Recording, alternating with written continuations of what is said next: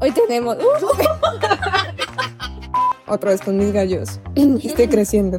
Lo sentimos por vivir en un lugar de de qué? A buscar quién, ¿no? Siempre decimos sola y nunca lo empiezo, lo empiezo desde ahí. Hola, yo soy Jules. Y yo soy Manu. Y esto es No Me Lo Cuentes. Toma única. Empezamos otro episodio más. eh, eh, nada, como dijimos, teníamos sprint de invitados. Más invitadas, mejor. Otra vez con mis gallos. Estoy creciendo. Eh, y hoy no va a ser diferente, pues, porque trajimos desde Cali. Ah, desde Cali. Desde Cali a nuestra super invitada que se va a presentar en este mismo instante. ¿No? ¿Te presentamos? Vale, ella es Isa. ella es Isabela de Cali. Es vegana. Yo sabía que Es animalista. María José. Taciturna. Eh, bueno, nada, pues sí, es que estamos. Es que como- siempre se presentan hasta una, lo que tú quieras Bueno, decir lo de que sea. Sí. Bueno, no sé. Supongo que para aportar el tema, eh, vamos a hablar sobre esto porque hice mi tesis de la maestría sobre el tema y lo hablamos con ellas. Bueno, yo hice hace un año, empecé mi maestría en mm, gestión cultural y cultura contemporánea y bueno, hablé como sobre el tema de la cancelación. Así que hemos hablado con Juli y con Manu respecto a eso y nos gusta el tema. Y el tema es. nos ponen- sí. El La tema es... cultura de la cancelación. Bueno, es, Se se, puede separar sí. el artista del arte, que es una Eso. pregunta que está últimamente en todo mi Instagram, en todas las personas con las que hablo, y nadie creo que tiene una respuesta. O sea, cada uno tiene su respuesta a cómo ellos lo ven o ellos la ven, pero yo nunca he llegado a la conclusión de si se puede, en qué casos. O sea, entonces no creo que haya, como nunca en este podcast vamos a dar una respuesta, Exacto. sino que, claro, trajimos a Isa porque además de que hizo una tesis y también sabe mucho del tema, que nos explica un poco cómo es la movida y también daremos la opinión a través de lo que nos gusta, que es el cine. Sí. Sí. Entonces, para esto, elegimos como siempre películas y series o documentales que nos dan como esas bases para tocar el tema. E Isa nos puso como base tres documentales. El primero es el de Johnny Depp con versus Amber Heard. Es el de Netflix. El segundo que es el de Polanski, ¿cómo es que se llama? Eh, Roman Polanski Buscando se busca. a, Pol- a Zeus. Ujú. Y el otro era el de. Allen versus Farrow. versus Ford. El de Woody Desde Allen.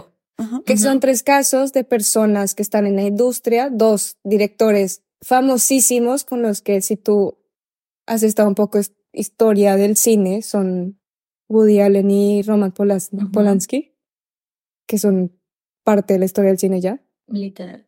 Y pues el caso tan mediático que fue Johnny Depp con la actriz Amber Heard. Ujú. Entonces, pues nada, eh, que, o sea, yo siento que lo que dice Mano, como que uno tiene su respuesta personal, pero siento que en cierta medida no se puede quedar como en la respuesta personal porque como que nuestras decisiones personales repercuten en la sociedad. Entonces, yo por mi parte tengo mi respuesta muy, muy, muy clara, porque no quiero que eso siga pasando, porque siento que si, si no se toman acciones, pues entonces sí, se siguen aceptando ciertas conductas.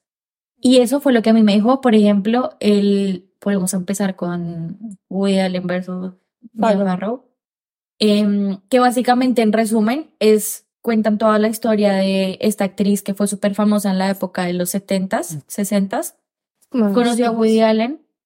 Ella también era un muy, muy buen director consagrado porque ya había hecho Annie Hall, ya había hecho Manhattan. eh. Manhattan, sí, fue un poquito después, pero ya lo había hecho.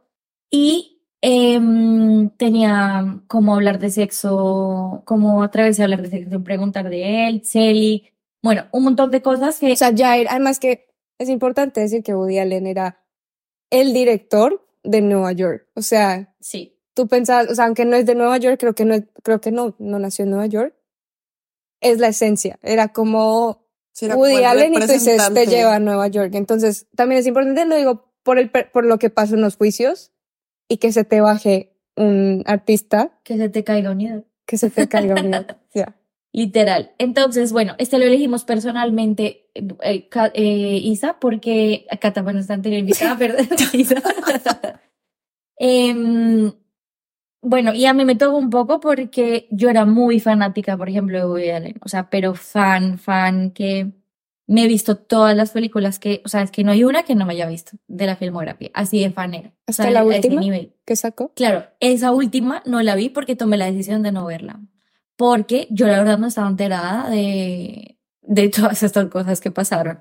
Que si quieres, Isa, nos puedes introducir un poco qué pasó como en el documental y, mm, y ya. ¿Tu perspectiva? ¿Cómo lo, cómo lo unes a tu? Ah, Perdón, también tengo todo. Es que es cambio de estación, gente. Acá lo sentimos por vivir en el lugar. Ya que ahorita, pues a mí algo que me parece súper importante como decir antes es que mm, ahorita Manu decía como explicar y que cada quien tiene como su respuesta. Estoy completamente de acuerdo con ambas. Es como, creo que es un tema como súper escabroso, como de coger con pinzas, que no lo debería hacer, pero lo es. Mm, claro, como que no se intenta llegar a una única respuesta o a que todos nos pongamos de acuerdo, pero sí como a cuestionar el tema. Y a lo mejor terminamos canceladas o no después de esto, pero es como, pues siento que sí es muy importante tocarlo. Y bueno, no sé, yo hice mi tesis desde una única perspectiva porque la cancelación tiene como varias perspectivas. Mi perspectiva fue la violencia de género y la cancelación, o sea, como las cancelaciones que se han hecho a raíz de casos de violencia de género. Porque obviamente también hay casos pues de racismo, de homofobia, homofobia. mm, eh, en fin, como cualquier eh, no sé, Problemática social. problemática social, puedes estar cancelado, cancelada, cancelada, X. y bueno, con Woody Allen, por ejemplo, ahorita Juli decía algo muy interesante, y es que no te diste cuenta como de todo lo que pasaba hasta hace muy poco. Y a mí también cuando me vi el docu me pareció increíble, porque este es como una de las acusaciones más antiguas. O sea, ¿Qué, creo que qué la de, hay? bueno, no, la Lo de de Polanski, Polanski. fue más antigua, pero la de Polanski fue, digamos, como, entre comillas, un caso, el que llegó a los medios, que fue en el 77, pero el de Polanski fue en el 90, ve, perdón, el de Woody Allen fue en el 92, y de repente todo el mundo siguió amando a Roman Polanski hasta, creo que fue el 2018, que Pues- empezó otra vez el Me Too y que ahí fue que salió Dylan otra vez así como, Que lo de Polanski fue más por, por Sharon, por, por todo lo que pasó con la masacre de su esposa y esta vaina. Que creo que esa sería la razón de por qué lo amaron. Pero de lo que tú dices. sí, porque hubo como una empatía, Exacto. porque te volviste víctima de otra cosa. Pero ya lo explicas bien. Pero lo que estabas diciendo de, de- continúa la idea. La, la de Woody Allen. Sí, sí, Sí. sí, que tú decías que eso, que creo que iba, ibas al mismo punto y es que es súper raro que sea la historia, o sea, la acusación más vieja y que mucha gente se esté enterando de esto hasta ahora, Hasta ahora. cuando también era súper evidente en sus personajes masculinos y en las historias que el man Que esto suele eso- pasar. Amo. O sea, no, que suele pasar que cuando así a ti se te baja un ídolo y empiezas a dudar de todo, tú dices, Está ¿cómo bien, nos hemos dado cuenta? Sí, ¿Sabes? exacto. Y es algo que siempre, cuando tú ves a un actor dices, ¿cómo Pero no te diste ahí, cuenta? sí, o sea, ¿sabes? sí, total. Y que es muy normal, como, como también tenemos muy normalizado el alcohol en, vayas. el alcohol. No, pero tú dices, un personaje que es alcohólico, que ha sufrido de alcoholismo y que ha sufrido de drogadicción, pues que esperas, o sea, de, de todo este. No estará tan alejado de la realidad. Exactamente. Ujú. Entonces ya. No, sí, pero que entonces con Woody Allen me pasó eso, por ejemplo. Yo me vi el documental hace mucho tiempo, pero ayer me volví a ver los cuatro episodios de la miniserie. O sea, me estaba sintiendo horrible, horrible. Y fue como, fue pucha, no puedo creer que de verdad haya tantas señales. Obviamente yo ya lo estaba viendo desde una perspectiva de saber lo que Woody hizo. Ujú. Pero yo decía, es que yo veo todos sus personajes femeninos y que me parece súper paradójico porque él siempre lo enaltecían por sus personajes femeninos. Como, Ujú. eres el mejor guionista de personajes femeninos. Las muestras sí, más complejas, con exacto. problemas. Y es y- como, mm, mm, No. eh, no lo sé. el caso es que yo miraba ayer los- el documental y yo veía como los fragmentos de las diferentes pelis y decía como, vení, siempre son chicas súper necesitadas de atención, que tienen un montón de problemas sociales, por así decirlo, no sé qué son, o de una menor clase social o de que apenas están en la universidad y él ya es el super profesor o el super director. O sea, siempre hay una relación de poder súper fuerte. Siempre hay mínimo 20 años de por medio entre él, que protagoniza sus propias películas, y sus pro- eh, personajes femeninos.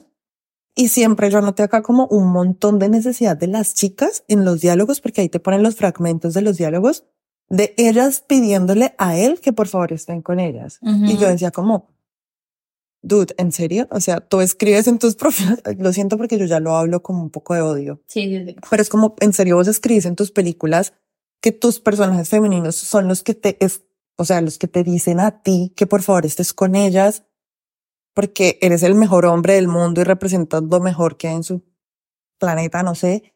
Y es como... Siempre buscan aprobación. Exacto. Así no esté a la par intelectualmente, porque también hay muchas historias que no son, sí, claro, que están en diferentes situaciones de poder. Y creo que también de lo que dices, que siempre buscan como, más allá de la aprobación, como eh, esta, esta, mm, es una forma de entender como el mansplaining, porque siempre tienen mansplaining los personajes. totalmente. Entonces, a pesar de que ellas son, no sé, curadoras de un museo, o tienen cierto estatus, o tienen, vienen de familia de dinero, lo que sea, siempre va a haber una parte de mansplaining que es como si ellas lo pidieran, ¿sabes? Como es una necesidad. Vicky Cristina Barcelona, por ejemplo, me pasa mucho con eh, la relación también que tiene Scarlett con Javier eh, con, no, con Penélope. Penélope. Claro, porque si hay una relación de mujeres, también es competencia. Ya. Entonces sí, total, era como tan evidente, era tan evidente específicamente este tema de, de meterte con alguien más joven. Creo que está en Era muy películas en Irrational Men, Joaquín Phoenix con Emma Stone, o sea, es como, marica, Manhattan, es como, Annie Hall también. Ay, Nicole. Total. Pues que de hecho ahí fue donde conoció a Mia y, y ahí empezó toda la Exacto, cosa. Match Point. Es que Ya. Match Point es, marica, es que yo era como, es que no puedo creerlo. A Rainy Day in New York. Eh, con eh, eh, Exacto, Ellie que, ah, Fanning. sí me lo dices. Sí. La penúltima que La sacó. penúltima. Ellie Fanning con este man que es eh, periodista. Entonces, claro, yo era como... Sí, como que ella deja a su novio de su misma edad y obviamente se tiene Se que tiene enamorar que- del man más mayor, más inteligente, que la pone porque tiene un cerebro magnífico, pero realmente es como, no es un cerebro magnífico, es que el man tiene 20 años más que vos, tiene más mundo, tiene más experiencia Por eso intenta... y por estar, perdón, me voy a poner un poquito así, pero es como, estamos en un mundo donde la sociedad súper patriarcal nos enseña a venerar ese tipo de cosas. O sea, como somos mujeres súper necesitadas de conocimiento y aprobación, entonces cualquier man que venga y nos deslumbre con dos rayitas de eso, ya como que... Y no, las dos este rayitas hombre. es que es una diferencia de edad, no es más. Y de- claro, de edad y de poder. Total. Sí. o no, sea, porque, puede ser de edad, pero no es tan, no, no, no es el jefe de. Sí, o no o es sea, como no solo es de como- edad un man que te cruzaste por la calle, ¿no? No, por lo tiene que es ser como. tu profesor o Sí. es el director de cine y tú eres la, eh, no sé, actriz eh, que está empezando la carrera Ujú. o cosas así. Y a mí viendo el docu, pues por si toda la gente no lo ha visto, em, él termina metiéndose con la hija adoptiva, que hay algo que a mí me pareció súper gracioso del documental y es que hacen mucho énfasis en todo el tiempo decir que Son Ji es como la hija adoptiva, adoptiva Ujú. y es como todos los demás son los hijos, pero ella es la hija adoptiva y es como Sí. Mia Farrow nunca la vio como su hija adoptiva. Ella, todo el mundo la veía como su hijo o su hija, pero siento como que en la narrativa de Woody Allen siempre es como la hija adoptiva. No sé si por un intento como de separarla un poquito Claro, de... de la relación familiar que tenía Ujú. con Mia. Y es como Sunji tenía 21 y él tenía 57. O sea, es que. O sea, yo ayer hice la cuenta y es como si yo en este momento me metiera con una persona que nace en cuatro años. Ujú.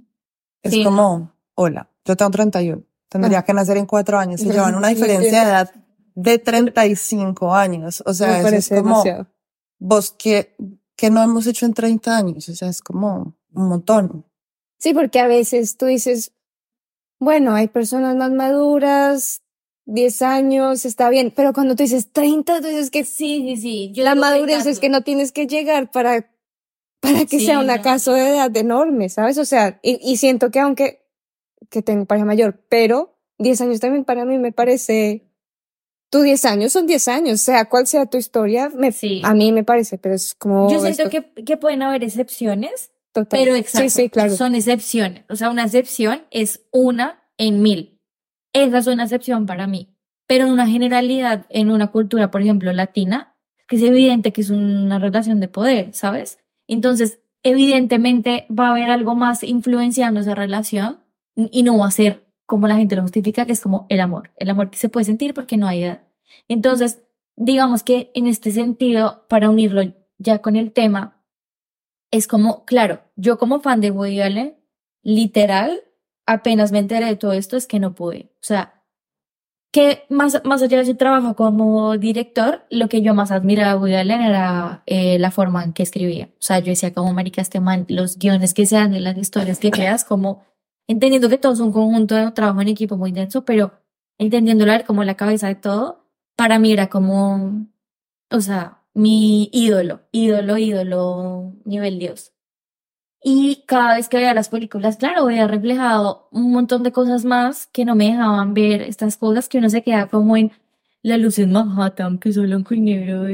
claro, que creo que también eso es un problema como de la cultura en general del purismo, que, no, que el purismo al final no deja avanzar. Entonces, como el purismo es tan limitante, pues tú no, tú no te percatas de estas cosas y ya cuando te vienes a dar cuenta es que yo dije como, marica, no, yo no puedo seguir apoyando un director de cine con una, o sea, con esta historia tan lenta que me acabo de dar cuenta, por más que sea increíble, o sea, no me da, no me da. Intenté vía Rainy, Day, Rainy Day in New York y como no podía no ver todas estas cosas que ya... Y no puedes volverlo a ver de la misma manera. Sí, no. O sea, para mí súper cancelado. Que aparte creo que me acabo de dar cuenta que nunca dijimos por qué está cancelado. Woody Allen. Ah, y es que, no para que se vean, para que se vean para que se vean el documental él está, digamos, se lo acusó de haber eh, abusado sexualmente de su hija adoptiva, que literalmente pero la, la, adoptó. la crió. Claro, la crió. Pero es que saben que es algo que me dio como mucho look en el documental y es que Mia Farrow ya tenía siete hijos adoptados y él entró a su vida y de repente él, ella quiso adoptar otro y él le dijo yo no quiero ser papá y ella le dijo listo yo quiero adoptar otro lo voy a adoptar sola va a adoptar este, no sé, escogió uno. Y él le dijo, no, quiero que sea una chica y quiero que sea rubia, porque ella por lo general adoptaba como gente muy diversa, muchas personas asiáticas, tenía dos hijos, creo que un hijo y una hija o dos hijos, no me acuerdo, biológicos con su ex marido, pero fue Woody Allen el que escogió que fuera una chica rubia. Entonces Mia Farrow accedió, adoptaron una chica rubia que fue Dylan, Y ella fue como, digamos, la primera que él crió desde bebita, desde que no sé cuántos meses tenía. Entonces como que él creó una relación muy íntima con ella, muy cercana con ella. Y cuando Dylan tenía siete años, fue cuando Mia se dio cuenta que él abusaba sexualmente de ella y que lo llevaba haciendo, digamos, ella sí tenía la sospecha porque veía como cosas muy raras, como que este acercamiento tan... Las niñeras también. Y bueno, cuando ya se dieron cuenta que ahí sí, ya como que los detalles eh, en el docu, pero pues claro, ella la llevó al psicólogo, el psicólogo terminó ah, denunciándolo a la policía y por eso fue que el caso se volvió como ya más mediático. Eso fue, digamos, como lo que salió a la luz. Pero todo esto también sucedió un poquito después de que Mia Farrow descubriera unas fotos de su hija mayor, que es Sun Yi, que tenía 21 años, donde ella parecía como semidesnuda y se les había tomado Woody y estaba en el apartamento de Woody. Ella fue como, what the fuck, o sea, es mi hija, porque tenés fotos de mi hija semidesnuda en tu apartamento. ¿Qué putas está pasando? Y bueno, resulta que este man se estaba acostando con la hija de su pareja. Y, y ahí pues hoy es la esposa actual de Julián. Totalmente. y lo defiende a capa y espada. Y es como, wow. Claro, porque ha crecido uno de esos cosas. No, ay, no los juzgo porque ella creció bajo el yugo del man toda su vida. Es normal que ella no se dé cuenta de lo que ha pasado y de lo que el man indirectamente le ha influido. No le ha puesto una pistola y le ha dicho te voy a violar, pero creció con esa imagen paterna y ese tipo de relación de un hombre y una mujer y pues está influida por eso. Y a mí algo que me parecía súper lindo es que Mia Farrow nunca la culpó a ella, o sea, siempre decía como Sunny no tiene mm, nada de culpa, era una niña. Y algo que saqué ayer del docu es que Woody en este libro que sacó, no me acuerdo cómo se llama, su autobiografía. Sí, el de su autobiografía, que pues en el docu ponen como pedazos del audio, audiolibro. Él está todo el tiempo diciendo como, es que ella era una chica muy sola, muy retraída, ella necesitaba ayuda, yo simplemente como que quería impulsarla porque yo quería que ella tuviera un novio en la universidad, o sea, como Yo que quería ayudarla.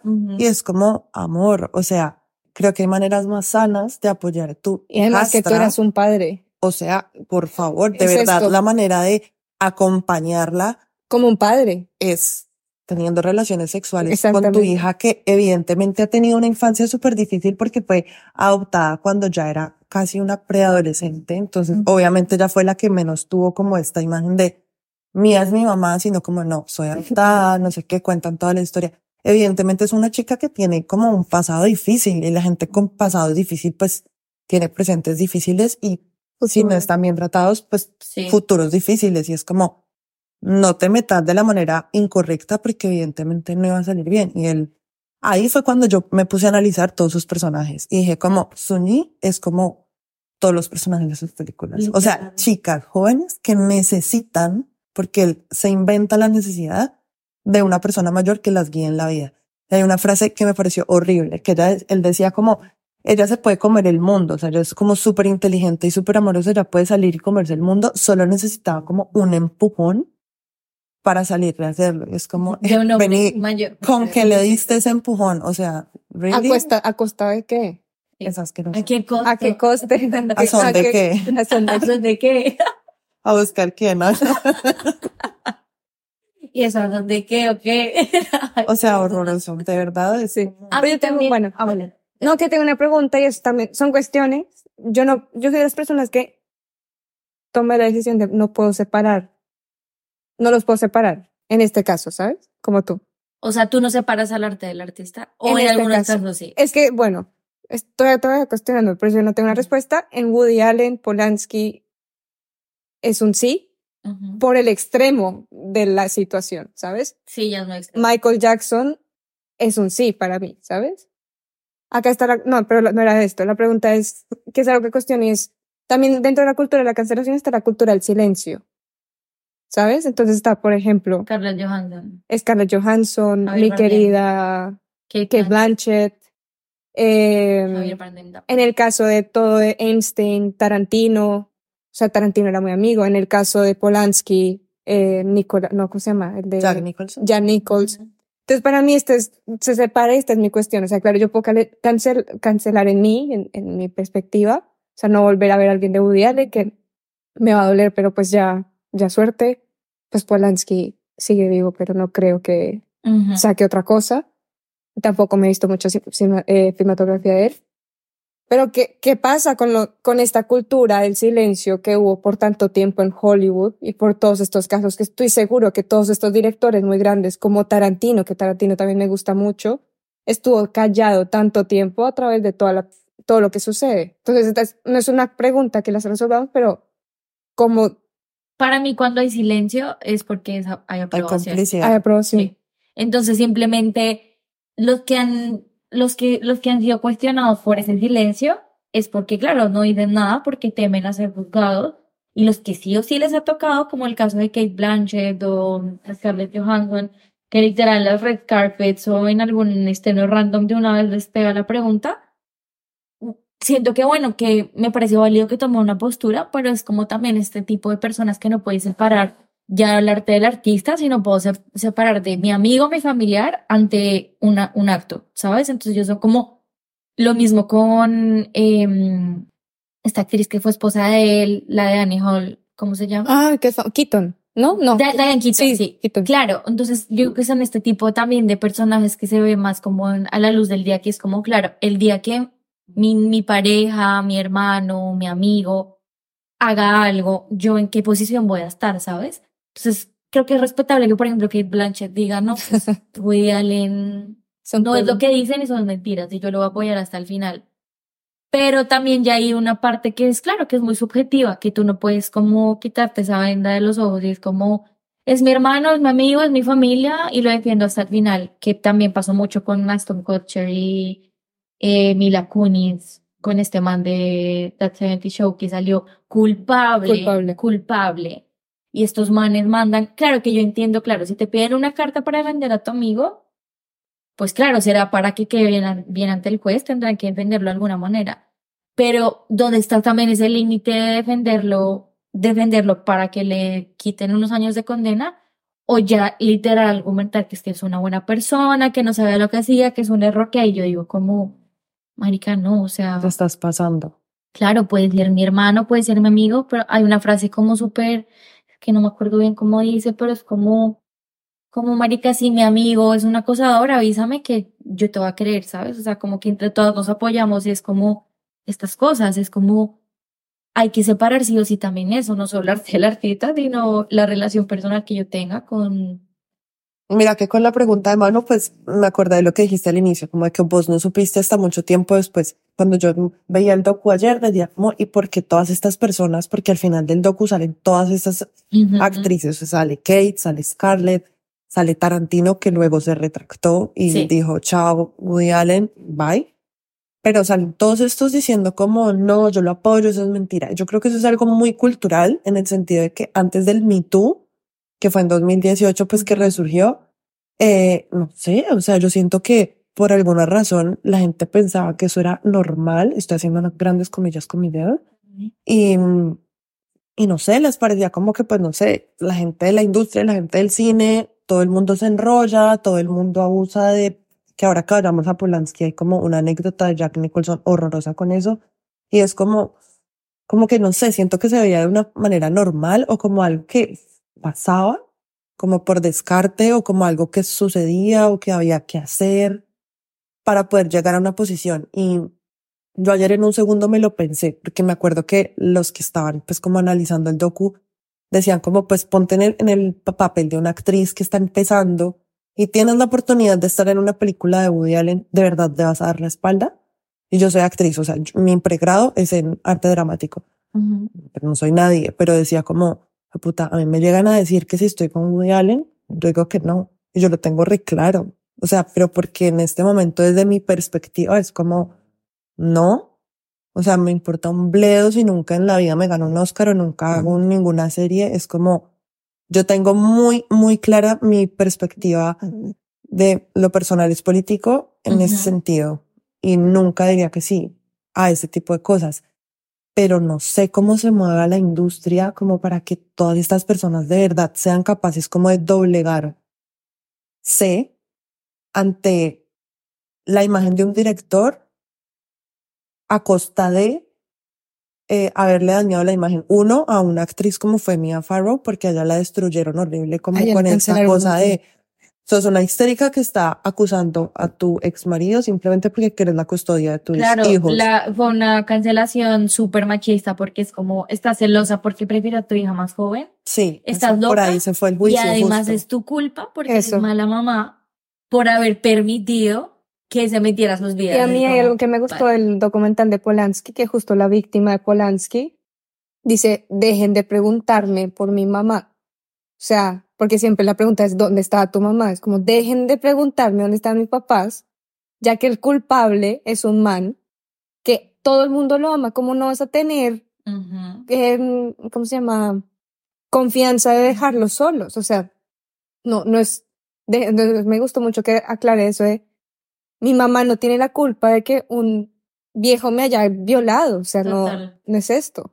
Entonces, por eso, pues, que lastimosamente, pues tuvo que llegar hasta el 2018 para... Total, y, y que en el caso de, de Woody Allen y Mia Farrow es como que estuvo demostrado, o sea, es- hay una escena súper linda al final donde el juez, no sé si eres juez, creo que es el fiscal, Sí. se reúne con Dylan y, y Dylan le pregunta como por qué no seguiste con el juicio y él le dijo porque la única manera, o sea, yo tenía todas las pruebas, pero yo te tenía que subir al estrado porque con tu testimonio era suficiente para que ya lo pudiéramos meter preso. Y él no quiso exponer. Pero no la quis, no te quise exponer porque ya había sido eh, em, torturada como por, no sé, 11 interrogatorios, que aparte se, se descubrió que fueron nueve súper manipulados para que quedaran a favor de Woody Allen y fue como, no, la chica está mintiendo, la chica no sé qué, y eso fue algo que le dolió muchísimo a Dylan, que fue como, ¿cómo es posible que por no sé cuántos años, desde el 92 hasta el 2018, todo este tiempo se me haya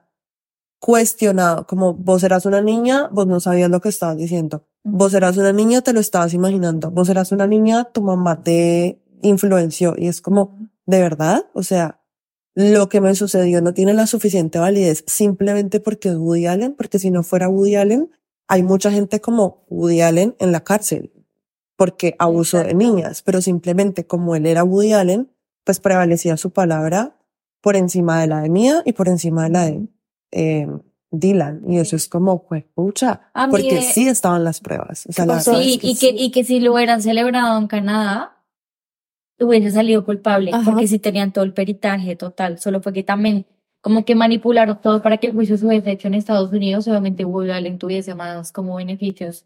Y yo quería decir era que del, del documental también rescató mucho, también como de la historia, el papel que tuvo el hermano, porque el hermano fue el periodista que destapó todo lo del Me Too. Lo del Me Too.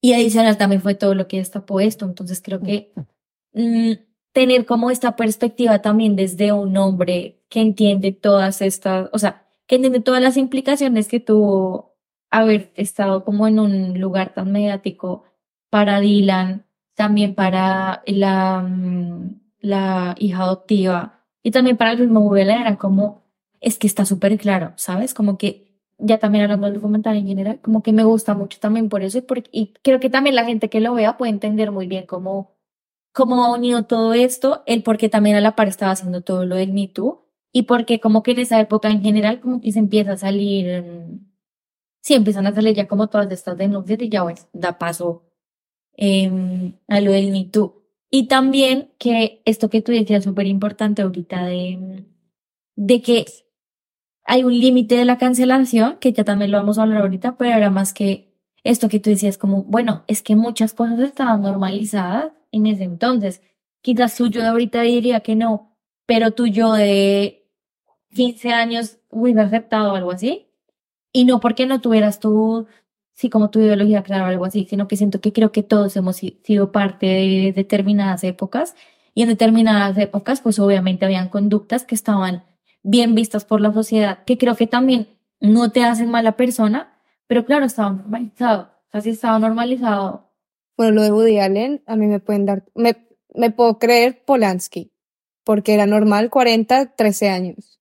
Woody Allen para mí, normalizado en la época, no sé, romana, pero, Sí. ¿sabes? O sea, para mí, por eso digo que hay límites de entender que eran épocas aparte de que se normalizaban como matrimonios de edades totalmente 20 años de diferencia, que un señor de 50, 60, 57. 57 estuviera, se metiera con una niña, es que es una niña. Sí. No, no, yo lo Entonces, digo- claro, que entiendo, que esta es mi perspectiva, que entiendo completamente y es la, y es la perspectiva, yo, antes era normal, por eso tanto dividir como su entorno social, como esto, porque las la cultura del silencio más esto, entiendo la normalización que hubo, pero también hay otro límite más de por qué Woody Allen no está en la cárcel. Y aparte que, pequeño inciso, o sea, no es solamente una chica de 21 años, que digamos uno puede decir, bueno, tiene 21 años, pero era la hija de tu pareja. O sea, eso no es normal. Y No que es eso Lo que tú normal. dijiste es que Woody Allen no está en la cárcel, pero muchas historias de estos están en la cárcel.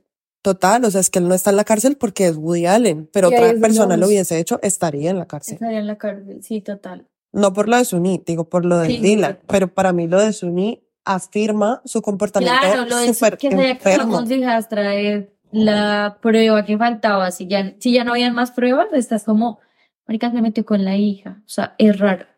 Esto no es amor, es una situación de poder. Ya está. O sea, como que, que y lo que decía ahorita era más de que no yéndonos como a estos temas, sino como en general la cultura de la cancelación. Que creo que también hay un extremo de la cultura de cancelación que está, que uno ya es como muy, muy bueno, pero ya uno ya no puede decir nada. Como Jennifer Aniston diciendo Exacto. que la comedia se va. Exacto. Que creo que todo tiene un límite, pero sí siento que, claro, que si yo me pongo a pensar de en el colegio qué, qué chistes hacía o algo así, yo creo que bueno, me cancela un montón. Pero yo sé que yo soy- no soy una mala persona, ¿sabes? Sino que más como que habían tantas cosas normalizadas en la época que yo creo que también uno, pues claro, se pervea eso, pues porque estás viviendo y te estás rodeando de eso. Que son cosas normales, ¿no? No me estoy comparando con ya. Sino que digo que en esta cultura de la cancelación la gente lo toma muy... Es eso, es negro, es blanco y creo que también hay que analizar muchos contextos, eh, contextos y, y, y sí, y, mu- y muchos trasfondos de ciertas conductas que digo como, claro, creo que habría que hacer no sé si se podría crear un ente regulador de esto. Bueno, pero entonces ahora vamos a otro, a otro, al otro Ah, caso. bueno. Porque hay tres muy heavy y que son obvios. Que son el de, que no habíamos hablado de eh, Army Hammer, Ajá. Ah. de, la- de la Hammer. familia de Hammer, que tienen que verse porque muy, está muy bien contado. Siento que está muy bien contado el Sí. documental. El de Polanski, el de Allen, que, Y el de, ah, bueno, el de espérate, por eso. O sea, estos tres yo creo que son casos obvios. Son casos de menores, son casos de canibalismo, son casos de violencia. Este de Hammer no lo, había- no lo hemos mencionado. Hammer no. Este es otro, para que también se lo vean, que es de HBO. Estos son. Ahora pasamos al de Deep. de Depp, ver- bueno, Deep, no sé cómo se pronuncia. Creo que ¿sí? es deep. Johnny Depp, sí. Sí. Digámosle deep. Bueno, aquí. ah. Deep. Como una Porque es salsa. súper deep. Deep versus Her. Que yo creo que es un caso muy polémico. Que al principio estuvo cancelado uno y ahora está cancelado otro. Que en- entiendo que no hay violaciones. Pero sí hay un- una toxicidad en ambos. En ambos. Y aún así, uno está cancelado y uno no. Yo ¿No? voy a ¿Cómo ser concreta. Yo, a mí me imputa demasiado que no se haya cancelado. O sea, los dos fueron abusadores, los dos fueron tóxicos, los dos fueron eh, eh, tóxicos a nivel emocional y físico. Me parece súper denso que no hayan cancelado también a Johnny Depp.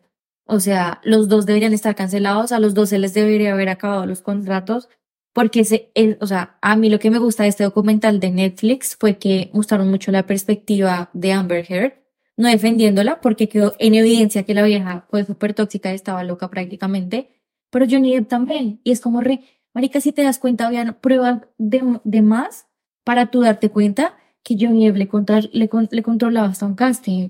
Es como, marica, está súper normalizado cancelar a la persona más popular, eh, menos popular, en algunos casos sí, en otros no. En este caso fue como, creo que fue una perspectiva muy machista. Y precisamente por eso Amber Heard quedó destruida. Que evidentemente este man también tuvo pérdidas y lo que sea, pero no. o Pero fue muy momentáneo. no, exacto, no hay una cancelación social, que creo que es más importante Que que la ahorita monetaria. que vos decís eso como de que siempre se cancela como el menos conocido, me devuelvo un tris y ya vuelvo, que creo que en Woody Allen y Mia Farrow pasó lo mismo. O sea, Sí. Woody siguió su carrera, Mia tuvo como dos películas más en Francia y no sé, marica, en, no sé. Croacia, eh, porque ya se acabó y no más, o sea, ya tuvo que empezar a hacer ya como trabajo social y a unirse a ONGs porque su carrera como actriz se terminó, pero a Woody Allen no se le cayó un solo proyecto. Terminó Woody Allen, pasó a Deep, pasó exactamente lo mismo, o sea, es como Amber fue la que quedó súper cancelada y de hecho yo creo que el documental de Netflix no tiene su perspectiva, sino que es como muy muestra los hechos, pero como la gente era tan fanática de Johnny Depp, No se da cuenta. se, se, se nota en el documental que es como, vení, pero porque están, ella estaba entrando al, al, al juzgado o a esta cosa como se llame, y la gente la, o sea, la maltrataba, le gritaba cosas horribles y era como, vení, pero aparte que el juicio que se dio entre ellos ni siquiera era por violencia, o sea, ella hizo una denuncia en algún momento, como en, creo que fue en New York Times o no Sí, sé qué Escribió escribió un texto y eso quedó ahí. El caso es que el juicio era por difamación Sí, sí. y lo hizo Johnny Depp contra ella, pero el Sí. juicio que se dio no fue por el maltrato, sino fue por, Sí, fue por difamación. difamación. Y fue Johnny Depp el que dijo, quiero que lo televisemos. Está súper claro que Amber dijo, yo no quiero que lo televisemos. ¿Por qué quiere Johnny Depp que lo televisen? Porque él sabe que él es Jack Sparrow, que todo el mundo lo ama y que si él lo televisa, pues va a ganar un montón. Claro. ¿Qué pasó? Pues afuera del juzgado se llenó de gente vestida de Jack Sparrow, que a mí algo que parece súper chistoso es que la gente decía, Jack Sparrow nunca haría eso. Y yo decía, Es como, un maldito. malditos enfermos. O sea, ustedes no entienden que él no es Jack Sparrow. Ustedes no entienden que él es, no estamos hablando de Jack Sparrow, estamos hablando de Johnny. Depp. Y que el O sea, personaje de Jack Sparrow, A ver, decir, a ver, también era A un ver. maldito maltratador, perro de mierda, pero es como... Ah, ya, era un pirata, ya sé. No, o sea, es como, no, no, pero la gente está así, está loca. Y entonces no cree, o sea, no logran separar al artista de su obra en ese sentido. O sea, ya no estamos hablando de cancelación, sino que no logran ver que se está acusando es al actor, no es un Ujú. personaje. Y es como, vení, no estamos hablando de Johnny Depp, no tenés que aparecer aquí con tu sombrero y tu pancarta. Estamos hablando de Johnny Depp. Y primero, el juicio no ha terminado porque tenemos que estar haciendo un juicio paralelo, que es como decía Julia ahorita, como un juicio más social. Y, y ahí ellos ya estaban condenando a Amber de una manera como indiscriminada sin ni siquiera escucharla. Y que ella estaba loca, sí. Que era también, se le soltó un cable y maltrató al man. También no. Sí, nadie lo está Bien. negando. Pero la forma en la que socialmente se juzgó a ambos fue completamente injusta. Y yo siento que eso recae totalmente en la fama del uno o del otro y en la imagen que tiene Sí. o sea, muchísimo más elevada Johnny que Amber y obviamente él, él por un momento fue como, ay, me cancelaron un contrato. Luego lo recuperó y siga. La vieja creo que está viviendo acá en España. Sí, Sí, sí, la, sí, la he como que se le- español y bailando Eh, la Macarena. Marica, sí, o sea, no, no, ya no pudo. A mí, a mí el documental también me parece súper cool, que definitivamente, definitivamente la gente no se da cuenta como, no, no nos damos cuenta como del poder que tenemos como audiencia, ¿sabes? Porque creo que el documental te dice en la cara como, mire, petejos, definitivamente los medios de comunicación, sea digital, Los sea tres por el medio que documentales, sea, cuatro documentales que hemos hablado. Sí. Te, Te lo ese dice. Te lo dicen. Es como los medios de comunicación son los encargados de decir quiénes quiénes Sí, de hacer ese juicio paralelo. Y es el juicio que al final termina ganando, por así decirlo. y pueden cambiar la narrativa perfectamente. Es como queremos que esto sea así, vamos a aprovechar una tendencia de redes sociales y fue suficiente que lo muestran muy claro con todo lo que pasó de TikTok, que fue como marica, al final los medios nos dan sobre qué pensar y sobre qué hablar y eso es como súper básico en las teorías de comunicación, pero sigue estando vigente así sea quien sea, así sea Woody Allen o lo que sea, sea Johnny Depp, sea em, eh, eh, los Hammer. reyes, no los No. reyes, el que Chris odia. Ah, Morgan, eh, Morgan. no, ¿cómo se Harry, llama? la- Harry, Morgan, sí, no. ¿se llama sí. Morgan? Harry y... tomar tanto vino antes de grabar. Claro, los reyes que ya no son reyes. Y Meghan. Morgan. claro, que es como, mira, puedes tener la fama, el dinero que tengas, pero si los medios te quieren hacer la vida imposible, te van a cambiar toda la narrativa, influye directamente en todo. Y a mí me pareció impresionante esto. Los medios empezaron a hablar no por la transmisión, sino de que, oigan, no esperen, creo que está, vamos a cambiarlo un poco. Creo que Amber está loca. Creo que ella, marica, me pareció impresionante cómo se llenó las redes sociales de todas las cosas, de los análisis, todo el mundo parodiando. Ella como cuando contaba la experiencia de cuando se ro- le rompió el dedo. O sea, es como, para mí es un, uni- es un multiverso sadness, Spider- Claro, y que hablan como- mucho como de cómo se editan los videos. O sea, digamos, Exacto, un video del claro. juicio que tiene, no sé, pongamos cinco minutos con un contexto que te permite entender lo que está pasando, te lo reducen a 30 segundos, donde no tienes ningún contexto. Y si tú solo consumes esos 30 segundos, vas a tener una narrativa completamente diferente de lo que está Sí. sucediendo.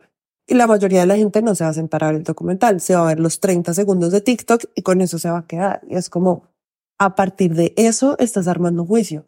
Y bueno, en, en, en el trabajo que yo hice hay una escritora de acá de España que se llama Lucía Ligmaer que habla mucho sobre cómo, cómo en esta era digital realmente como que el artista, Ay, me gusta un montón. como el artista cada vez en esta época se está ligando más como a su obra porque se está presentando a sí mismo como obra a Sí. través de las redes. Entonces es no como, Eh, exacto, entonces no sé, yo soy como mis notas. claro que es como, no sé, o sea, ejemplo, soy actriz súper famosa y claro, mis películas cuentan y lo que yo he hecho cuenta, pero yo ya soy un producto en sí porque yo me presento a través de las redes sociales como un producto, te cuento lo que hago. Entonces, claro, el, la audiencia crea como una relación mucho más íntima conmigo que hace que a futuro sea muchísimo más difícil Romper esa relación. romper esa relación entre autor y obra porque básicamente yo soy mi propia obra. O sea, como que ya no soy Johnny Depp y Jack Sparrow, sino que yo soy Jack Sparrow o yo soy Johnny Depp y, y, y, y soy una obra De todos los en sí, personajes. ya. exacto. Y es como que eso lo hace mucho, pues ahorita que Juli estaba haciendo lo de las redes sociales, es como eso, como, no sé, siento que lo mediático y las redes y todo eso cada vez están haciendo que sea más difícil, primero, contextualizarnos mejor, ahondar más en la información y segundo, como separar estos dos entes que pueden ser cosas completamente diferentes y, y los estamos tomando como por Total. son lo mismo mm, que aparecen así en Instagram y en TikTok y yo solamente a juzgar una sola cosa, no sé. Y eso me parece re grave, la verdad. Eh, sí, bueno, por ejemplo, el caso de, mm, eh, de Polanski, que para resumirlo también, Que el- además que el se me olvidó el juez quería hacerlo público. Ya. O sea, es tan así que el juez quería hacerlo público para ganar Stardom en esa época. Entonces me parece que igualmente, o sea, que con acuerdo, concuerdo, no. sí, Sí, Totalmente de acuerdo con todo lo que están hablando de que de que tenemos que ser responsables con lo que consumimos y ver si solo que acá es cuando entra y dices el, hay hay líneas que tú no sabes qué hacer.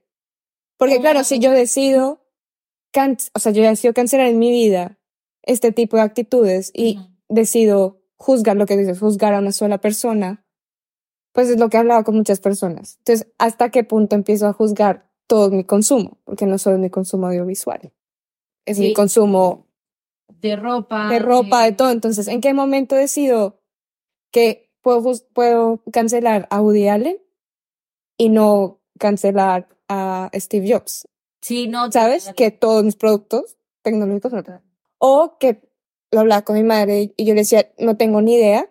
te- tenemos acá un cuadro pintado. No tengo ni idea quién es el artista de este cuadro. No tengo Sí, ni idea quién es. un feminicida. Pero, claro, espero que no. Ahora tengo, pero claro, entonces ya entras en una responsabilidad de ti de preguntarte.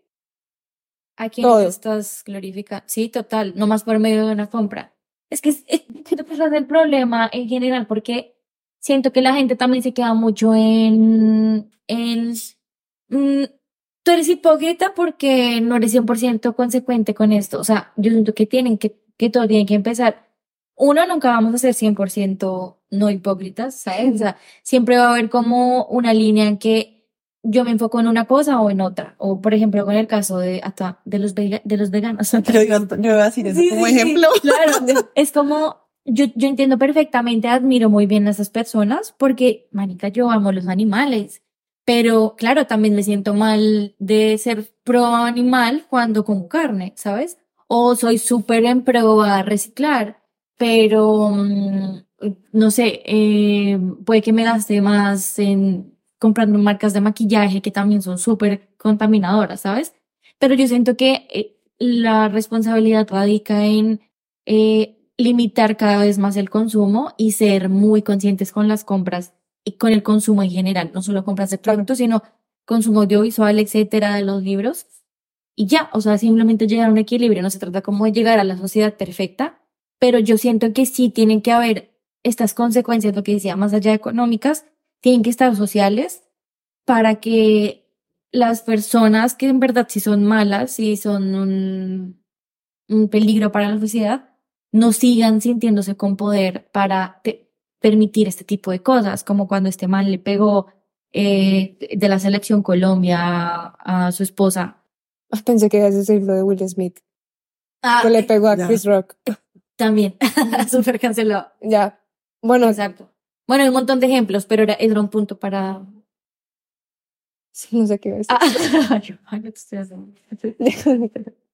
No, sigan, sigan, no sé qué iba a No, decir. no, que yo siento que total es como hay una línea uf, que es como súper peligrosa de coger así como con depilador, eh, eh, porque es como donde pare. Por ejemplo, ahorita que dice el ejemplo del veganismo es muy chistoso. Yo digo soy vegana, inmediatamente a mí alguien me dice como, ah, no puedes hacer tal cosa. Y es como, espérame, primero que todo, ¿quién sos vos para decirme qué Claro. puedo hacer y qué no? Yo, digamos, me reconozco vegana en el sentido como de que tengo una intención Ujú. pero yo puedo hacer lo que se me dé la gana, primero. Y segundo, no existe un Dios del veganismo al que yo estoy adorando y busco una perfección respecto Exacto. a esa intención. O sea, estoy haciendo lo mejor que puedo con lo que tengo. O que te sientas superior por el hecho de... Totalmente. O sea, es como yo lo estoy haciendo desde mi postura y con las herramientas que tengo. Yo nunca voy a ir a decirle a Pepito Pérez que solamente tiene sus gallinas de su finca, se vegano porque matar gallinas es malo. ¿no? Él Exacto. tiene su contexto y él verá lo que puede hacer con su contexto. Total. Yo no voy a ir a exigirle nada a nadie. Volviendo a lo de la cancelación, siento que ahí de pronto la diferencia está en, ahorita que tú decías lo del cuadro, Manu, o sea, tú compraste el cuadro y no sabes quién es el artista. Pero digamos como que ya de Woody Allen sabemos quién es y qué hizo. Exacto. Entonces ahí podemos tomar una Exacto. decisión. Ok. El día que de pronto, no sé, mi opinión, Manu de repente vea ese cuadro en internet y sepa que Pepito Pérez fue el que lo pintó y violó, a, no sé, a 300 personas, pues ya tú dirás como, o quemo el cuadro o lo conservo porque ya tienes conocimiento de eso. No estoy diciendo que uno no deba indagar, pero pues tampoco nos podemos volver locas buscando la perfección y la corrección Exacto. política en cada acto de No, nuestra además, vida que no porque es existe la no, perfección en- horrible. Imagínate que cada paso que demos en la vida sea como, este paso es correcto, lo estoy haciendo, o sea, no podemos, no podemos con eso. Entonces es como, al menos lo que yo pienso es tomar las decisiones desde el conocimiento que tenemos e intentar informarnos lo que uno más pueda desde su posición social y desde sus, no sé, perspectivas y, y, y alcances. Pero, por ejemplo, con estos tres ejemplos que estábamos diciendo al principio, Johnny Depp, Polanski y Allen, es como, Y Hammer. y Hammer, es como ya todo está sobre la mesa. O sea, ya están las pruebas con Polanski. El man está prófugo de los Estados Unidos porque Porque es culpable. es que es culpable. culpable. O sea, es como pueden decir que no. Y pues el man hasta pagó cárcel, pagó tres meses y luego lo exoneraron y Se fueron voló. 40 días de voló. Es como a mí no me pueden seguir diciendo que no lo hizo. Y claro, yo creo que todo esto volvió a rebotar, que ahí fue porque volvió haciendo de Cel- Celine Chama ahora antes del podcast que estábamos hablando. Y es porque todo volvió a salir, porque claro, cuando él hizo esta última película, no sé si es la última, pero la de Yo acuso, que es justamente como un caso ahí de un judío que lo acusan, que es el caso Dreyfus, que él- a él lo acusan de haber sido un espía alemán, de haber Sí. espiado para Alemania, ¿verdad? Eh, y le dan, eh, creo que es en el festival de, no es en Cannes, es en el otro, Berlín. en los, no, los premios César, Ah, eh, a mejor director, o sea, no es mejor película, es mejor, director.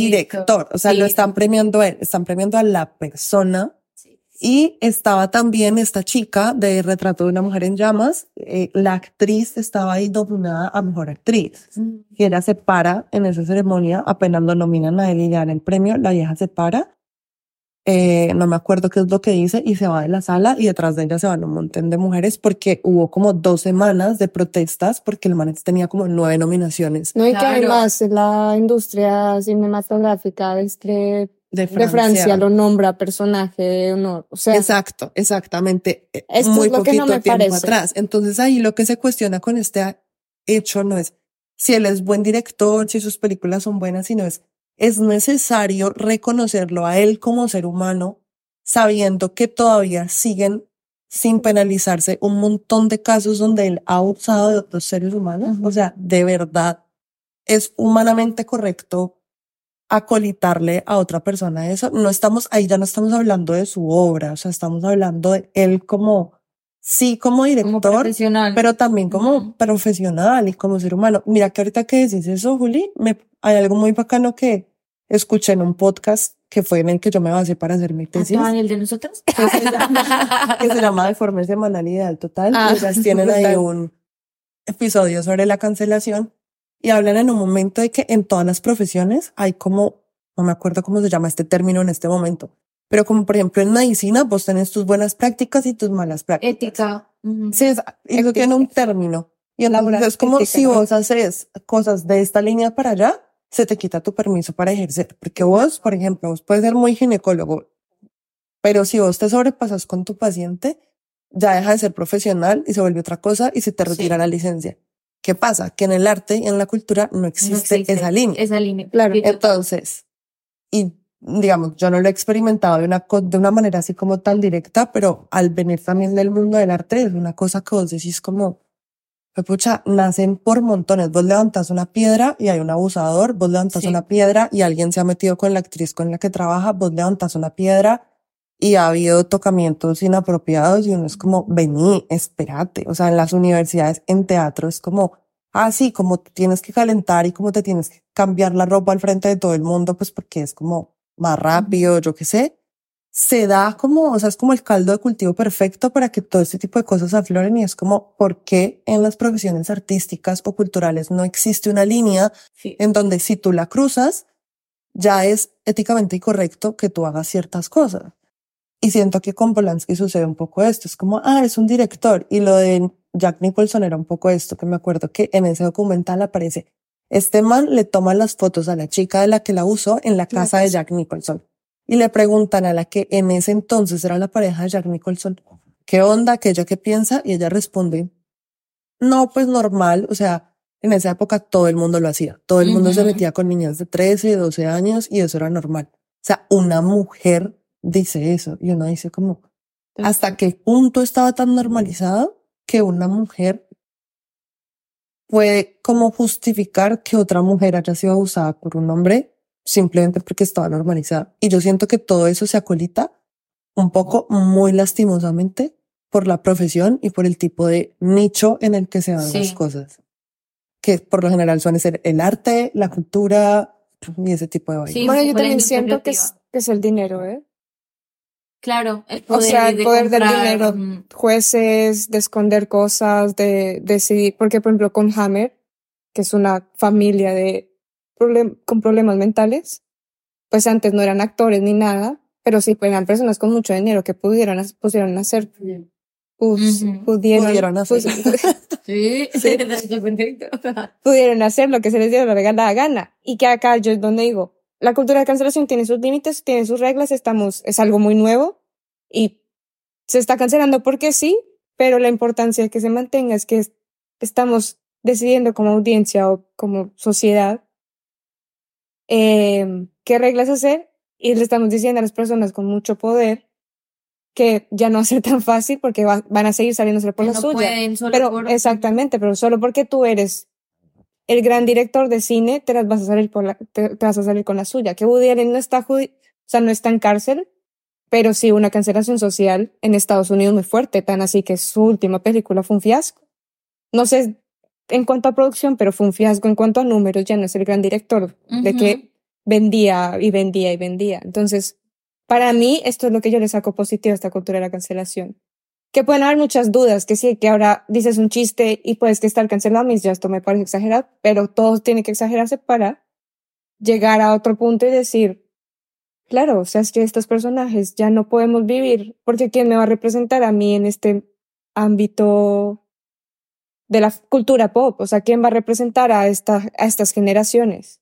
Total, y más porque creo que en general es eso, es como mm, tú estar en una posición de poder, te sientes con derecho a, y siento que tiene que haber una consecuencia y creo que también mm, metiendo ya el tema como de otras series en general, mm, como que creo que la denuncia social también es súper válida y todo este tema también de las redes sociales como que han traído por ejemplo, todo el tema de los scratches y todo el tema público también me parece súper válido, ¿sabes? Porque es como una manera de, bueno, quizás no creo en la justicia, quizás la justicia no me va a dar lo que necesito, la reivindicación que necesito, pero socialmente quizás sí pase algo. Y creo que también es súper importante tener eso, como que esté regulado y tener un poco más de límites, porque por lo mismo, habrá muchos temas que se podrán, otros que no, pero yo lo que veo en general es que también pusimos otra serie para ver que fue The Course, que es como la serie nueva de Nathan Fielman y Emma Stone. Entonces, yo les decía a las chicas que me parecía importan- importante verla porque creo que siempre ha estado como, no tanto como un género, sino que siempre ha estado como muy latente en, no sé, los propios audiovisuales, como estas series que intentan ir un poco más allá, intentan mm, a través de la comedia, de la sátira y mm, sí, un poco como de lo absurdo, jugar un poco como con estos roles de la sociedad que son súper raros. Entonces, como tal, le- les dije a las chicas como véansela porque siento que tiene que ver mucho con lo que está pasando, no tanto con la cultura de la mm, cancelación de, de un personaje, pero sí como como sociedad, ¿sabes? Como que, eh, bueno, para mí la serie está buenísima, la verdad es que la estoy amando muchísimo Recomendado. súper recomendada, pero que lo que más me gusta es esto, que es como marica, una- un personaje, una actriz como Emma Stone, que ella decida participar, es una inclinación política hacia algo. Eso me parece súper importante que ella, no más decir si a una serie así, pues está obviamente lanzando muchos subtextos y básicamente la serie se está burlando del racismo, de la homofobia, de, bueno, un montón de problemáticas sociales, de una manera obviamente pues jocosa, chistosa, pero que lo hace muy bien, in- súper incómoda, pero claro, es como de estos extremos que tú llegas, lo que tú dices, como de no poder separar al artista del arte y más en estas cosas digitales de redes sociales que son más tipo los influencers, tipo los realities, creo que juegan un papel también súper importante como con estas divisiones de, de, de mostrar bien a la gente y de recaer en ese amarillismo, que a la final también es eso, es como de, vale, no solo cancelar tampoco artistas, sino también contenidos, eh, proyectos, como, bueno, tantas cosas que están sin intentar buscar la perfección, pero pero claro, darte cuenta que al final todo está como súper absurdo, ¿no? O sea, yo veo de Corsi y digo, como marica. Es la ¿qué sociedad de ahora. Sí, o sea, Que yo creo que eso va un poco como en el tema que también es súper escabroso, como de la corrección política. O sea, como que ahora todo tiene que ser políticamente correcto y Sí. uno tiene que hablar súper bien y decir lo correcto todo el tiempo porque si no, cancelada. Y ahí, digamos, yo siento que lo que vos decías hace un segundo, siento que como que la denuncia y el señalamiento toman un papel súper importante porque igual, no sé, devolviéndonos a los documentales que hablamos, las personas que han sido denunciadas son personas que tienen poder, o sea, que tienen una voz. Y las personas que denuncian, por lo general, son personas que no tienen tanto poder y tanta voz. Eso se vuelve a trasladar ahorita en la cultura de la cancelación a que todas las personas que señalan son por lo general personas que tienen, o sea, no tienen un micrófono en la mano, no tienen una cámara al frente. ¿Por dónde lo tienen que hacer? Pues a través del scratch, a través de Twitter, a través de ese tipo de cosas. Y es como, claro, se arma una gran ola de señalamientos de, no sé, Manu hizo esto, bla, bla, bla, y, y acusamos a Manu. Pero ¿qué más quieren que la gente haga? O sea, ¿tienen otra plataforma? ¿Tienen otra manera de denunciar sus cosas? Pues no la tienen. ¿Qué, qué cuestiono yo? Que evidentemente en este momento sí cualquier cosa se denuncia. O sea, sí, como que siento que tiene que haber un nivel un poquito más amplio de profundidad antes de hablar. O sea, como que hay que pensarse las cosas un par de veces antes de escribir un Claro, tweet. que estás denunciando, o sea, Y que hay gente que simplemente sigue la ola. O sea, es como Manu escupió. Ya todos digamos que Manu escupió. ¿no? Tú la viste Claro. escupir, Ah, o sea, tosió. no de Eh, y es como tú la viste escupir cuando escupió. O sea, como que primero estudiatelo, primero averígüelo y cuando estés seguro de que pasó, lo dices. Porque decir algo en este momento eh, puede pues ocasionarle a la otra persona como sí, una cosa increíble y es dos segundos después de que lo publicas, eh, puede estar, no sé, al otro lado del mundo. Entonces es como, siento que si hay una responsabilidad social más grande de realmente saber de lo que estamos hablando y eso no pasa en todas las ocasiones, como que la gente habla y se esparce el chisme y no hay una responsabilidad sobre lo que se está comentando. Pero sí me parece súper válido que existan estos espacios para que la gente que no tiene un micrófono, que no tiene una cámara o que no tiene una plataforma como tan mainstream para poder hablar, pues pueda decir lo que piensa, porque al fin y al cabo no creo que nadie le vaya a dar ni un micrófono ni una cámara para decir, hola, Johnny Depp te violó, dale, eh, estoy hablando cualquier pendejada aquí. Como cuéntanos tu historia, pues no va a pasar porque él mantiene demasiado poder y él- no le van a abrir un espacio para que lo acusen. Entonces hay que usar ese tipo de medios. Pero sí hay que pensárselo como muchas veces más y ahí creo que es donde está como Pero una pensárselo no porque social. por el miedo, siento que es pensárselo no porque el miedo por el que te lo te van a cancelar. ¿Sabes? Porque es lo que pasa ahora y siento que también Decors lo hace. O sea, que ahora eh, al- como que actuamos para que no nos cancelen, pero Ya. no actuamos porque pensando de por qué, porque, porque están- genuinamente estás pensando exactamente. O ya sea, total. es como matar está mal, porque nos llevan diciendo muchas veces que te vas, te, te, te, te vas a la cárcel si está mal. Quita eso, a ver si muchas personas tienen raciocinio y decir matar está mal. Matar en tu cabeza está mal porque nos llevan diciendo mucho tiempo que te vas a la cárcel. Si no, si no hubiera una penalización Sí. de lugar, pues muy probablemente muchas personas matarían. Entonces yo siento que también está la responsabilidad de decir, vale, voy a decir este chiste, que para mí es un chiste. Y después, ya no puedo decir ese chiste porque me van a cancelar, entonces no lo digo. Pero no, si, no sigues pensando en tu cabeza por qué está mal el Porque chiste. realmente está mal. O porque, Lo que ¿sabes? tú dices, total. Que, Entonces- eh, que es miedo acá, que The Course lo hace mucho. Es, eh, o sea, es como vivir con miedo a a la ser cancelación. cancelado. Entonces, ¿qué es lo que está pasando ahora? Mi- mucho. Entonces, mucho- como que dejas de ser tú, entre comillas, Sí.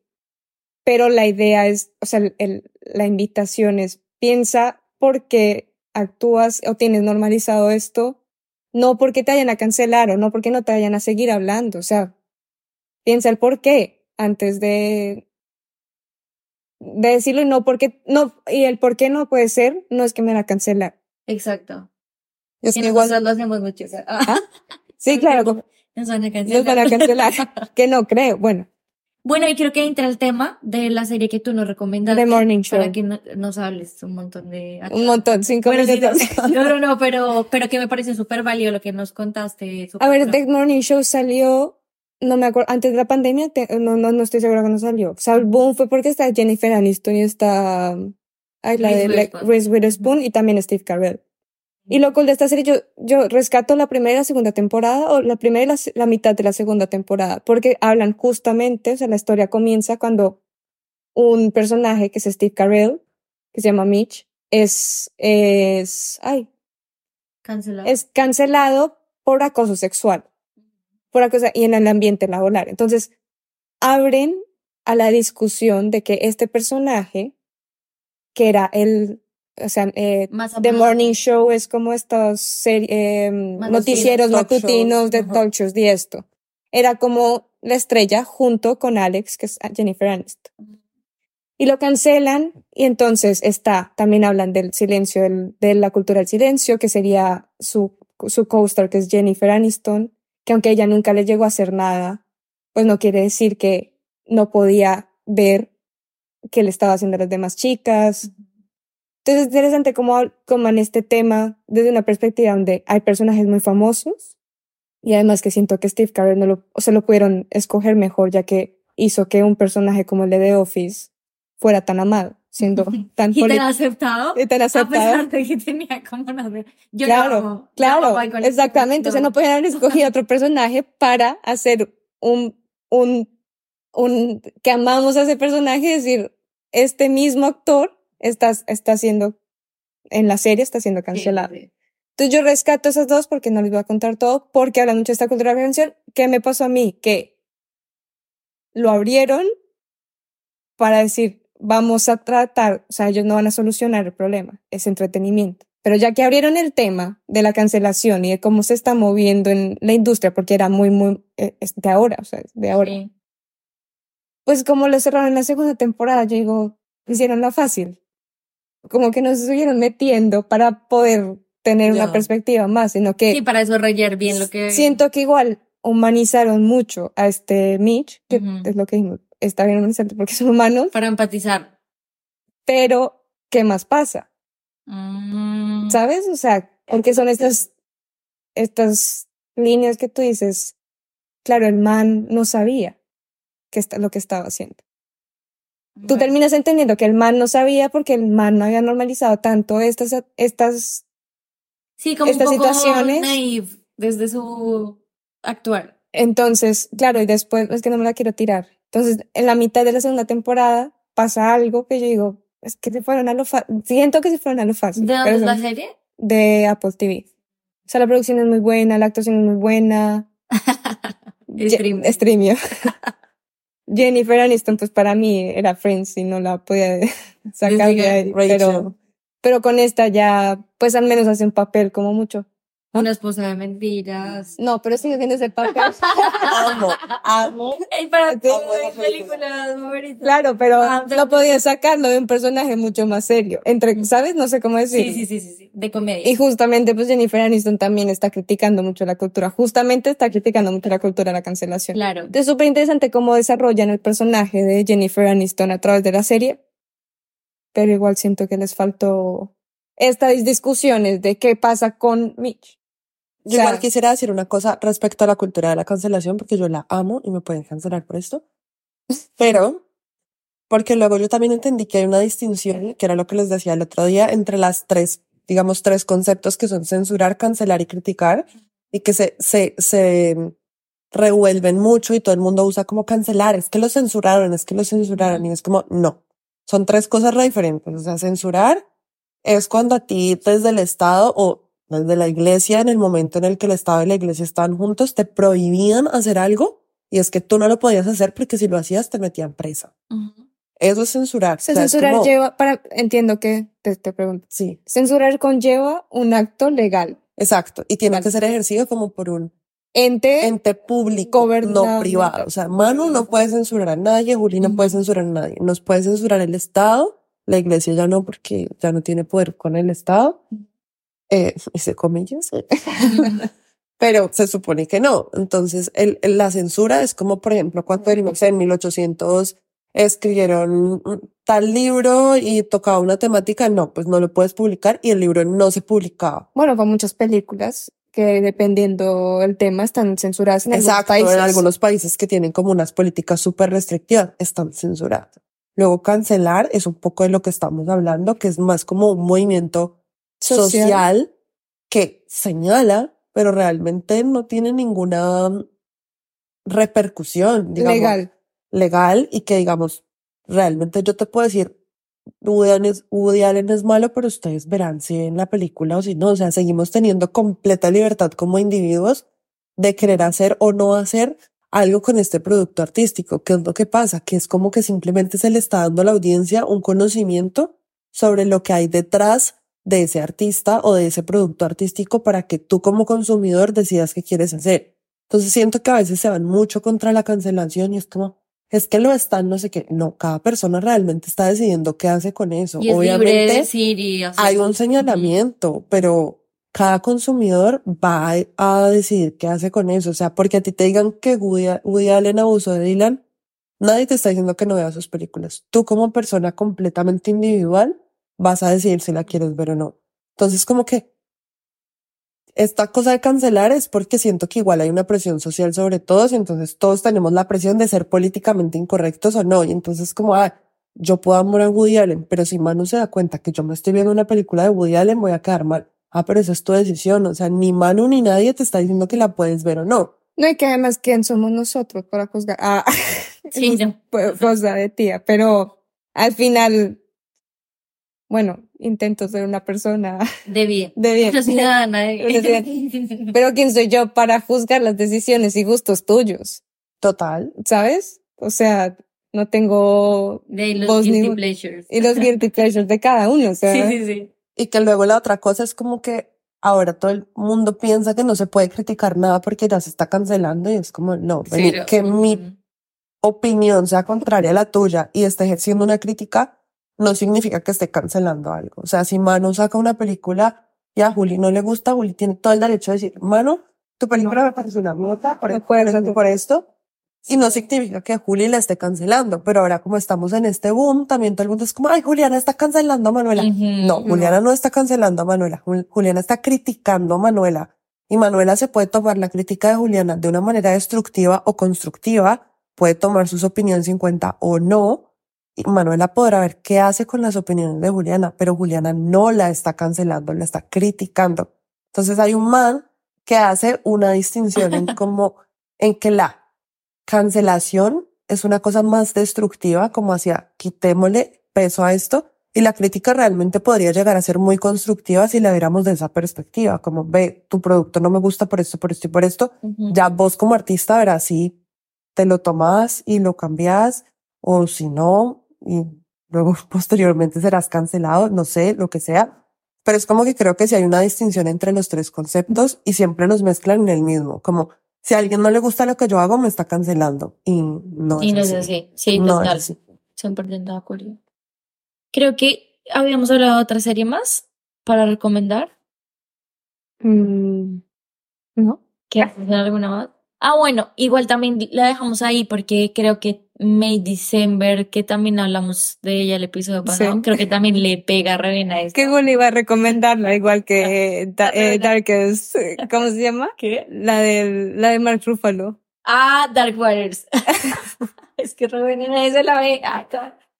Em, no, no, no, ya no para contar de esto, pero también para invitar a que se la vean porque es que siento que tiene todo que ver con la cultura. Y es al revés, ¿no?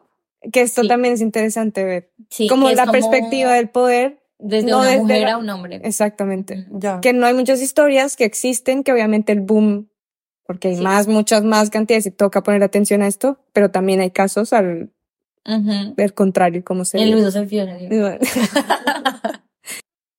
y, Y ya. ¿Tienes alguna otra que, que ver película, serie? Este es tu momento de... O bueno, de pronto, ya, que se fue pro con su tesis, de pronto un libro. Ah, sí. un libro, un O si paper, quieres poner tesis. tesis. Sí, sí. No. No, pero sí, los, o sea, a mí me de encantó teatro. este libro de Lucía Ligmaer, que fue la que hablé ahorita, que también tiene un podcast que es muy bueno. Eh, el libro de ella se llama Ofendiditos y me encanta porque es Mm. eh, como Ya que con eso, es ya. algo, A leerlo. es algo que es, eh, eh, sea, es un, un ensayo de hecho que está publicado en Anagrama que es a favor de la protesta, o sea, como, como a través de esta cancelación, entre comillas, realmente lo que estás haciendo es como dándole voces a personas que tienen ciertas exigencias porque han sido históricamente mal llamadas minorías. Y entonces es como, ¿por qué se le da una vuelta? Ahí lo llama como vuelta de tuerca a cuando estas personas canceladas, que son las que tienen el poder, empiezan a llamar a todas las personas que los cancelan o las cancelan como ofendidita o puritana porque simplemente no estás de acuerdo con sus narrativas. Y es como, ah, te ofendiste. O sea, y te empiezan como a hablar peyore- peyorativamente ujú. por hacer una reclamación y es como una cosa social bien bacana. Y bueno, el otro también que me leí se llama eh, Se puede separar al autor de su obra, de una francesa que se llama Giselle Shapiro. Y ella coge así como casos de cine, literatura. Y Eso que nos contaste de Picasso. sí, habla también ahí de Picasso. Uf, Picasso es también un caso maravilloso, pero no Picasso. está en cine. Eh, Dalí. No, yo iba a decir más. Caravaggio. intelectual, no. Ah. Bob Marley. Ah, No, pero o sea, es que hay un montón. hay Bueno, un montón. tenemos Marica. autores, cantantes rock de los 80. Ya yo, o sea, Es que como todos los hombres de, de, Sí, de los 70 y Bret 80 hay horror. Pero no, ella habla así como de un montón de casos y los explica re bien, y los explica de una manera maravillosa, que está muy bacano como para entenderlo. Y no solo la cancelación como este movimiento, como de, ah, todo el mundo está molestando por algo, sino como de, Si no de realmente dónde la gente por qué, por qué está molesta, por qué está reclamando y sobre todo como que si es legítimo o no que la gente reclame y hasta qué punto como esta división, esta línea. Bueno, Bueno, la primera ya. vez que recomendamos libros. Ah. También hay audiolibros para las personas. Para ser inclusiva. Muchas gracias. Ay, gracias, Isa. Lo- Gracias, Isa. verdad. Está súper claro. Nos quedamos Bueno, gracias. Perdón por todo. Corte.